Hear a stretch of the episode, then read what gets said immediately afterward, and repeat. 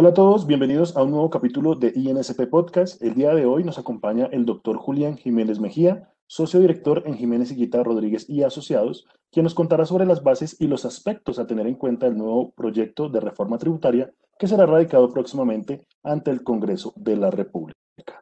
Doctor Jiménez, bienvenido a este podcast y gracias por aceptar la invitación. Bueno, muy buenos días a, a todos, de manera especial al Instituto Nacional de Contadores Públicos, que viene desarrollando una labor fundamental de pedagogía y de acompañamiento a toda la comunidad contable y, no contable. Y, muchas gracias por el liderazgo efectivamente de ser un, un, gran, un, gran gremio de poder aglutinar y poder llevar una información, yo creo que de manera directa y muy, y muy atinada. Entonces, nuevamente al instituto, muchas gracias por la, por la entrevista. Gracias a usted, doctor, por aceptar esta invitación. Es muy importante contar con profesionales como usted para nosotros como INSP. Iniciando con el tema y abordando lo que queremos hablar el día de hoy, doctor, quisiera iniciar preguntándole cuáles son las bases de esta nueva reforma fiscal. Bueno, como, como todos lo han podido, el gobierno en el día de hoy justamente está presentando eh, el resultado de la comisión de expertos que citó eh, producto de la última reforma tributaria que buscaba analizar efectivamente cuáles eran los beneficios que tiene la reforma, que tiene nuestra, nuestra normatividad tributaria, cuáles de estos beneficios se deben mantener, cuáles beneficios se deben modificar, porque siempre se parte de una base que los beneficios tributarios per se son malos y uno y yo creo que eso es un error hay unos beneficios tributarios que tienen una razón de ser, que tienen un sentido tanto desde el punto de vista social como de crecimiento. Entonces, yo creo que hoy el gobierno está destapando efectivamente sus cartas con, con, el informe porque siempre se ha referido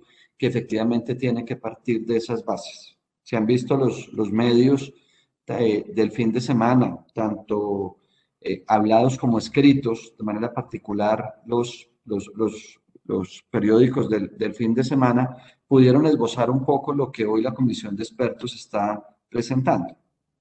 También debo aclarar que esa comisión, usualmente cualquier recomendación que hacen usualmente estas comisiones de expertos o de sabios, tardan una década para poder adoptar todos los cambios que se tienen allí. Sin embargo, se vislumbra eh, básicamente cuatro o cinco aspectos importantes de las recomendaciones que ellos han, han, dicho de un poco de un sistema complejo como el nuestro. Yo creo que los cuatro expertos han coincidido que nuestro sistema tributario es un sistema tributario complejo, lleno de excepciones, lleno de reglas particulares de sectores y no como una regla general. Entonces, claro, nosotros queremos proteger a A, B, a C, a D, a F y probablemente ahí cometemos, cometemos, cometemos errores. Eh, seguramente uno de buena fe, porque vuelvo y repito, la técnica desde el punto de vista legislativo eh, y cuando uno quiere proteger, yo creo que ahí se comete errores. Entonces, ¿cuáles son las bases de esta nueva reforma tributaria? El primera base o el primer pilar de esta reforma necesariamente va a estar en materia del impuesto sobre las ventas. Eh, ¿Por qué? Porque cuando las soluciones o las no sujeciones o los bienes que están grabados a tarifa cero, casi que recogen más o menos unos, eh, como bien lo ha venido diciendo el gobierno, más de 70 billones de pesos. Sin embargo, hay bienes que van a tener que seguir estando como no grabados. Seguramente los bienes de la canasta familiar o los bienes básicos y algunos servicios también fundamentales. Los, servicios médicos, los servicios de transporte, eh, que seguramente ese tipo de servicios no pueden estar cobijados por ningún tipo de impuesto, máximo en la situación que está viviendo el país hoy. Sin embargo, ahí queda una gama, como lo ha expresado un poco el gobierno, de más o menos unos 40 billones de pesos que no son bienes básicos de la canasta familiar y que están sentadas las bases con, base en lo que ha venido diciendo la Corte Constitucional, que el impuesto sobre las ventas es un impuesto regresivo, pues se necesitaba dar las bases de poder devolver el IVA a los primeros estratos socioeconómicos. Esto lo había dicho ya la ley 22020 y producto de la pandemia, pues fue un tema que se aceleró donde se le pudo devolver el IVA a los primeros decibeles de la población y seguramente eso tiene que quedar como un programa ya establecido para poder masificar o para poder ampliar la base del impuesto sobre las ventas. Entonces, el primer eje central de la reforma, sin lugar a dudas, va a ser una ampliación de base en el impuesto sobre las ventas, incluyendo nuevos bienes y servicios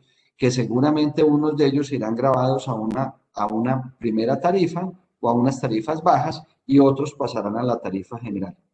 Ahí viene un segundo debate. Si ampliamos la base, deberíamos mantener un IVA a tarifa general del 19%. Y seguramente eh, eso será un, un as debajo del brazo que tiene el gobierno para poder decir que eventualmente puede disminuir la tarifa, eso lo vamos a ver la próxima semana cuando radiquen el proyecto, o seguramente en las discusiones de poder bajar un poco la tarifa, pero ampliar la base. Como lo acabo de señalar, hay ahí un, un, marco de acción de más o menos unos 40 billones de pesos, que no son los básicos, insisto, eh, porque si grabáramos todo, estamos hablando más o menos de unos 90. O sea, ahí no estoy hablando de, de que seguramente van a seguir estando unos bienes básicos no grabados y unos servicios básicos no grabados. Y vamos es ampliar la base de servicios en materia de impuestos sobre las ventas.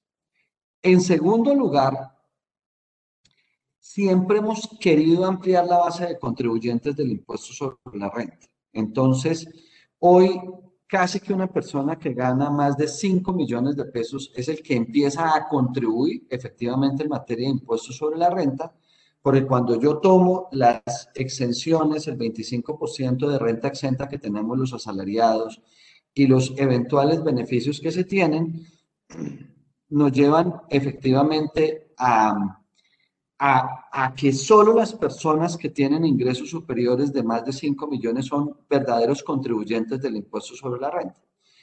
Esos contribuyentes del impuesto sobre la renta declarantes, hoy somos 3 millones 700 mil personas, más o menos, que es las últimas estadísticas que tuvo el, el gobierno. Entonces, el segundo eje de seguro va a ser ampliar la base la base de contribuyentes. Para pasar de 3.700.000, seguramente poder doblar esa base, bajando la, base seguramente a un tema que debería estar llegando a, a, ingresos superiores de 3 millones de pesos y no de 5 como está ahora.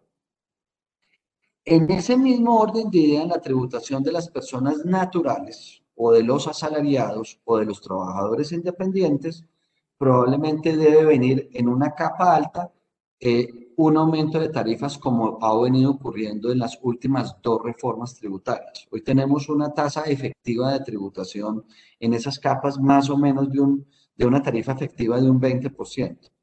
Según los expertos de la OCDE y del Fondo Monetario Internacional, todavía esa tarifa nuestra es, es baja. O sea, personas que tienen ingresos altos deberían tributar y ahí también el gobierno ha dicho que quiere apostar por una tarifa, por, unos, por unas tarifas más altas para aquellas personas que tienen ingresos altos. Y eso yo creo que es un tema de, efectivamente, de justicia tributaria y de justicia eh, de que los que más ganemos eh, debemos aportar más, más, más recursos porque hoy somos un país de renta media, nosotros no somos un país de renta baja. Entonces, como siendo un país de renta media, las personas que tenemos unos ingresos importantes, vuelvo, repito, eh, y que somos unos privilegiados dentro de un tema donde hay una iniquidad hacia muchas partes, efectivamente debe aumentarse el nivel de tributación. El tercer punto que lo ha venido también diciendo el gobierno eh, es poder ampliar la base del impuesto al patrimonio. Nosotros teníamos un impuesto al patrimonio de manera temporal en, que recaen en personas naturales para patrimonios superiores a 5 mil millones de pesos y un poco lo que ha dicho, ha dicho el gobierno, yo creo que es un tema en que casi que todos los países del mundo están en este momento navegando, es ampliar el número de contribuyentes del impuesto al patrimonio. Se ha dicho esa base debería empezar de, de patrimonios superiores a mil millones de pesos con unas tarifas ascendentes hasta llegar a una tarifa, digamos, eh, máxima para aquellos patrimonios que tienen, eh, que hoy ya están grabados, vuelvo repito, y que estaban grabados de manera temporal para ir en ese impuesto de manera, de manera más amplia. Entonces, ahí, ahí, ahí he venido deslumbrando como tres puntos. El cuarto punto que uno cree que ha sido un tema yo creo que exitoso, pero yo creo que el gobierno le va a seguir trabajando a poder llevar más gente, vuelvo y repito, a, a que la, a un tema de formalización en una economía que, que, que, ronda casi el 60% de informalidad. Entonces, la última reforma eh, introdujo unos cambios que llevaron a que mucha gente entrara al régimen de tributación simple, y probablemente yo creo que ahí el gobierno tiene que seguir trabajando y yo creo que va a seguir trabajando en esa vía de poder ampliar el régimen de tributación simple para que más contribuyentes entren a un proceso de formalidad. El tercer eje que seguramente vamos a ver en esa reforma son nuevos impuestos creativos. O sea, seguramente eh, eh, impuestos tipo consumo, probablemente yo visualizo, como lo tiene hoy México o lo tiene Inglaterra, a impuestos a las bebidas azucaradas o a los, o a los productos que contienen un alto contenido de sal o potasio. Yo creo que va a venir un impuesto al consumo en un tema también como de equidad eh, y como ya lo ha venido haciendo el gobierno con algunos impuestos tipo consumo, como lo tiene hoy la telefonía celular con una sobretasa, como lo tienen, como lo tenían el, el servicio de restaurantes. Probablemente va a haber una ampliación, vuelvo y repito, de, de, de, impuestos indirectos tipo consumo y creería que va a llegar con un impuesto básicamente en esa capa de poder grabar aquellos eh, alimentos que, que tengan unos componentes altos de azúcares, de potasios o de grasas, que es todo este tema que hablamos hoy del etiquetado, yo creo que ahí va a venir un, un, un sobreimpuesto para este tipo de, de, bienes. Igualmente creo que por justicia se debería agravar los, los licores eh, y, y, las, y, y, las bebidas, eh, ya las bebidas gaseosas tienen, entonces probablemente van a ir, va a ir también por ahí. Un tercer eje o cuarto eje que creo que es de suma importancia eh, y que lo ha venido haciendo de manera correcta es el fortalecimiento de, de, la administración tributaria para poder evitar la evasión y la ilusión y seguramente seguir implementando mecanismos básicamente electrónicos para poder hacer el control. Entonces hoy tenemos masificada la factura electrónica, vamos para la nómina electrónica y probablemente vamos a seguir eh, hacia ese camino para darle herramientas a la administración, poder información electrónicamente y poder hacer cruces y a su vez limitando el, uso del efectivo, porque el uso del efectivo pues conlleva efectivamente elusión en materia de, de, impuestos. Eh, y todo el tema de control eh, de las operaciones internacionales que también en las últimas reformas se han venido precisando en ventas indirectas, una cantidad de mecanismos que la OCDE ha venido incorporando a las legislaciones de los países que son miembros para dar un fortalecimiento mayor a todo el tema de evasión desde el punto de vista internacional. Yo creo que hacia allí apunta, vuelvo y repito, a tener una, una, una reforma, insisto, eh, un tema de IVA, impuestos impuestos al consumo, unos impuestos novedosos y se me olvidaba, probablemente como algunos países ya lo hicieron, algunas tasas al uso de, de, de, del uso de Google Ya lo tenemos hoy, digamos, con el uso de todas las plataformas, pero seguramente dando una mayor claridad y una ampliación de este tema, porque eso es un tema también de equidad, que si consumimos efectivamente los colombianos el entretenimiento, la recreación a través de estos mecanismos, que si bien hoy ya están grabados, porque lo debo, ya tienen impuestos sobre las ventas, probablemente ahí va a venir un ajuste en estas normas para hacer un tema de mucho más equidad. Yo creo que esas es, es como primero las, las bases que quería señalar Alejandro. Todo muy claro, doctor. Y bueno, introduciéndonos un poco más en el tema tan controversial que es el IVA, quisiera preguntarle qué implica la potencial ampliación del cobro de este. A ver, efectivamente el IVA es un impuesto que genera controversia pero es un impuesto que en economías de renta media como la nuestra eh, es, es, es, es, un tema un poco también de equidad. O sea, y, y si usted toma más o menos unas tres o cuatro sentencias de la Corte Constitucional, ya han dado todos los mecanismos para que evitar la regresividad del impuesto. Entonces nosotros eh, tenemos varios mecanismos para evitar la regresividad. Entonces tenemos unos bienes no grabados o grabados a tarifa cero o unos bienes grabados a la tarifa del 5 con derecho a devolución. Eso evita regresividad en el impuesto. Lo segundo, eh, tenemos efectivamente un tema de, diferencial de tarifas, tarifa general del 19, una tarifa diferencial del 5% para unos bienes y unos servicios que, que, que básicamente evitan la regresividad y una tarifa cero que permite la devolución de los IVAs que se incorporan en la cadena de productiva en unos casos y en comercialización en otros. ¿Qué nos faltaba para evitar la regresividad? El gobierno, la, Corte Constitucional de manera atinada había dicho que efectivamente hay que preservar el mínimo vital. Entonces, cuando usted preserva el mínimo vital, no grabando los bienes básicos, está dando cumplimiento a las sentencias de la Corte. Y lo segundo que dijo la Corte Constitucional es que efectivamente se debía devolver el IVA para hacer un tema de equidad y evitar la regresividad del impuesto a los primeros decibeles de la población. Repito, esa fue una norma que introdujo la ley 220, que no la habíamos podido implementar y que producto de la crisis de la pandemia el gobierno lo aceleró y yo creo que lo hizo de manera atinada cuando devolvió el IVA potencial que estos primeros decibeles de la población estaban pagando. Entonces, si es así, constitucionalmente, en la jurisprudencia clarísima de la Corte Constitucional, yo creo que todo está dado para poder ampliar la base del impuesto sobre las ventas, seguramente preservando, eh, vuelvo y repito, unos bienes y unos servicios que no van a estar grabados, pero si hay un margen de maniobra muy grande para poder en un tema, vuelvo y repito, incluso de equidad,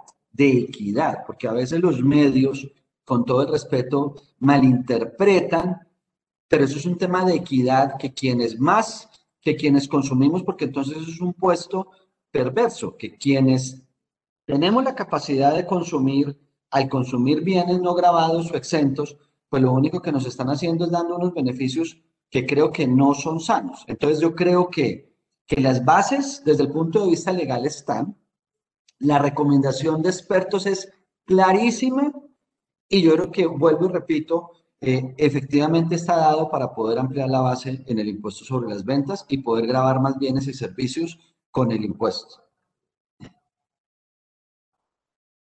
Perfecto, doctor.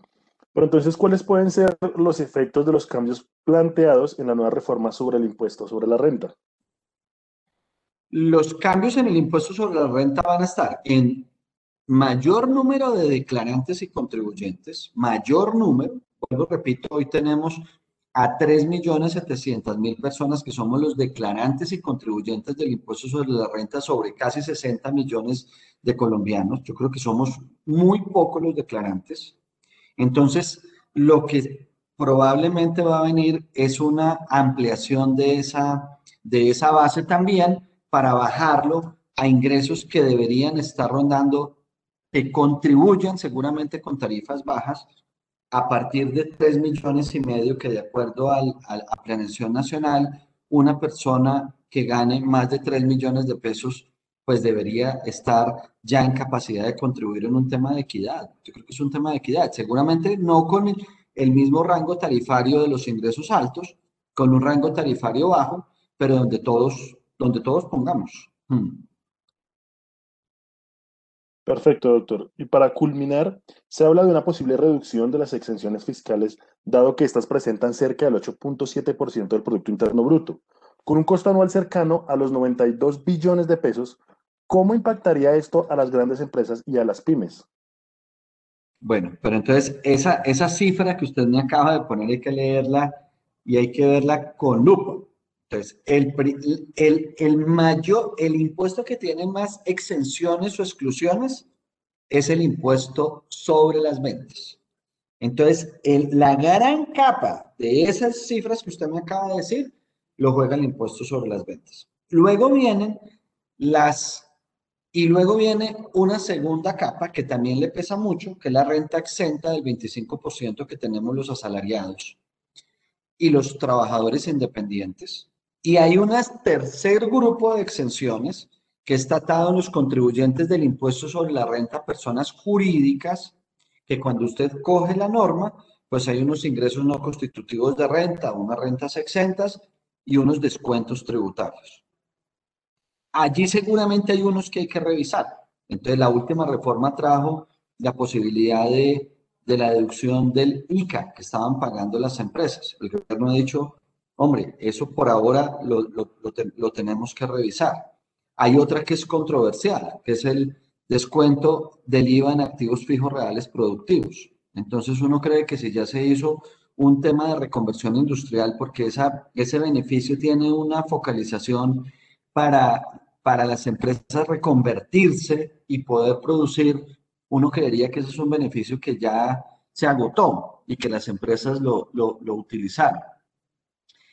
Y hay otros beneficios que creo no van a desaparecer porque pues también vamos hacia allá, que es todo el tema de, inversión en ciencia y tecnología, eh, todo el tema de energías alternativas y energías verdes, eh, eh, de producción de, energías limpias, que uno creería que no se deberían tocar, porque eso, es un, eso va muy, muy de la, de la mano de lo que todos queremos en nuestro planeta, un país donde podamos respirar un aire más puro, evitar el calentamiento global, eh, ser más ingeniosos e ir en ciencia y tecnología. Entonces uno cree que esas son unas exenciones que no se deberían, que no se deberían tocar. Hay otras que de manera particular, vuelvo repito, en el impuesto sobre la renta, seguramente hay que entrar a revisar y el gobierno seguramente la va a revisar en el proyecto de ley que va, que va a presentar para limitarlas o desaparecerlas. Pero realmente no son tantas como creemos, no son tantas. El gran grueso de, de no sujeciones y exenciones está en el IVA. Y ese es el que más pesa dentro del presupuesto que usted me acaba de señalar. Perfecto, doctor. Entonces, creo que quedamos claros en el tema. Agradecerle a usted por aceptar la invitación y participar de esta importante entrevista que es de consumo profesional y académico para muchas personas, profesionales contables y no contables que hacen parte del Instituto Nacional de Contadores Públicos. Bueno, nuevamente el Instituto Nacional de Contadores Públicos, muchas gracias y felicitarlos por la labor pedagógica eh, que vienen haciendo muy, muy importante porque sé que la comunidad es muy grande, tienen un número de seguidores importante, sus eventos son masivos y, Alejandro y a todo el equipo del Instituto Nacional de Contadores, muchas gracias. Perfecto, doctor. Este episodio es una producción del Instituto Nacional de Contadores Públicos. Gracias a todos por escucharnos. Esperamos que sea de beneficio en la práctica profesional. Damos las gracias al doctor Julián Jiménez Mejía por compartir sus conocimientos y experiencias. Los invitamos a disfrutar de este y otros contenidos de interés en www.insp.org.co y en nuestra cuenta oficial en Spotify. Mi nombre es Alejandro Archila, hasta una próxima oportunidad. Y en SP Podcast escucha La Voz Contable.